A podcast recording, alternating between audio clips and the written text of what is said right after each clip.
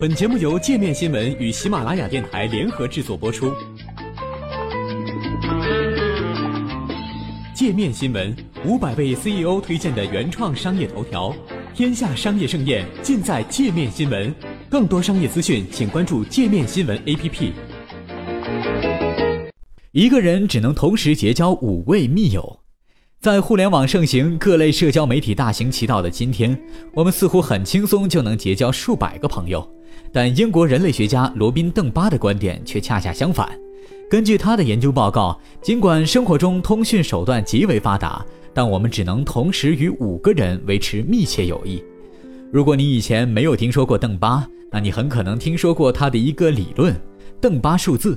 该理论认为，普通人一般只能与大约一百五十人保持不同程度的社交友谊。现在，邓巴用用这一理论来分析普通人能维系多少最好的朋友。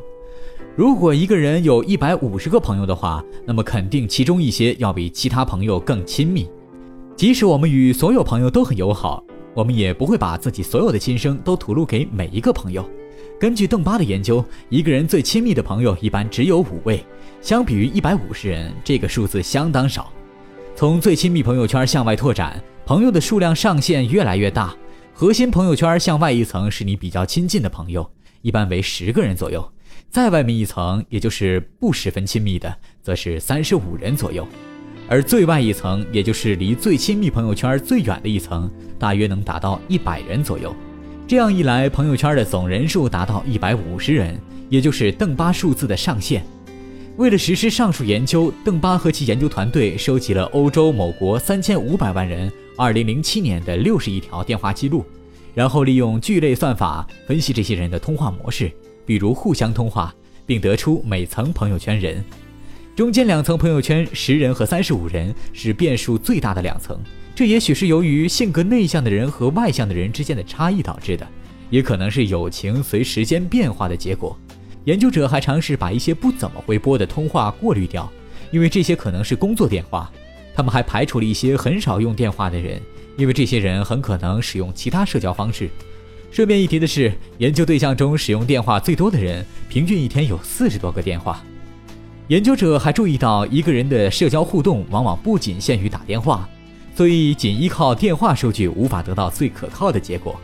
这也就是说，由于该研究使用的数据收集于 iPhone 和社交网络兴起之前，所以对更为接近当下的影响因素考虑的不是很充分。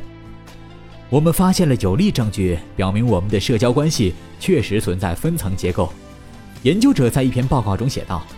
但是要确定具体每个层仍是巨大的挑战。该研究发现了少量的样本集群，并为靠外两层提供了很好的支撑。目前，邓巴的研究还在继续，并将接受同行评审。但同样是关于朋友的数量，发表在英国科学报告上的一项研究则认为，朋友圈越大，与朋友的互动越多。”大脑就能产生催生愉悦心情的化学元素，因此人忍受疼痛的能力就越强。参与此项研究的牛津大学实验心理学博士生约翰逊称，这种化学元素叫做内啡肽，是一种脑下垂体分泌的类吗啡生物化学合成物激素，能产生跟吗啡、鸦片剂一样有止痛和心快效果。此前的研究显示，内啡肽会强化人或动物个体之间的纽带。当人和狗狗玩耍、爱抚或者说话的时候，这些互动会提高二者体内的快乐激素水平，包括内啡肽。在最新的实验中，牛津大学的研究人员找来了一百零一名年龄在十八到三十四岁的成年人，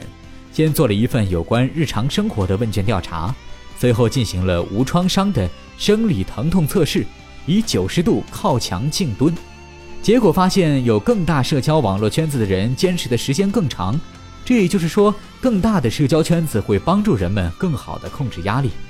约翰逊称，当一个人从社交圈退出后，其内啡肽系统可能会在遇到抑郁等心理障碍时遭到破坏。这也就是抑郁的人士经常闷闷不乐，在社交场合表现得沉默寡言的部分原因。研究团队还发现，身材更健美的人更倾向于拥有小规模的社交圈。约翰逊称，这可能仅仅是因为那些花大量时间锻炼的人和朋友相处的时间减少了，同时运动和社交活动都会刺激内啡肽的释放。有些人是在用锻炼而不是社交活动来获得内啡肽高潮。值得指出的是，这份研究中定义的朋友并非泛泛之交，而是每周至少交流一次，最少也是那种每个月联系一次的人。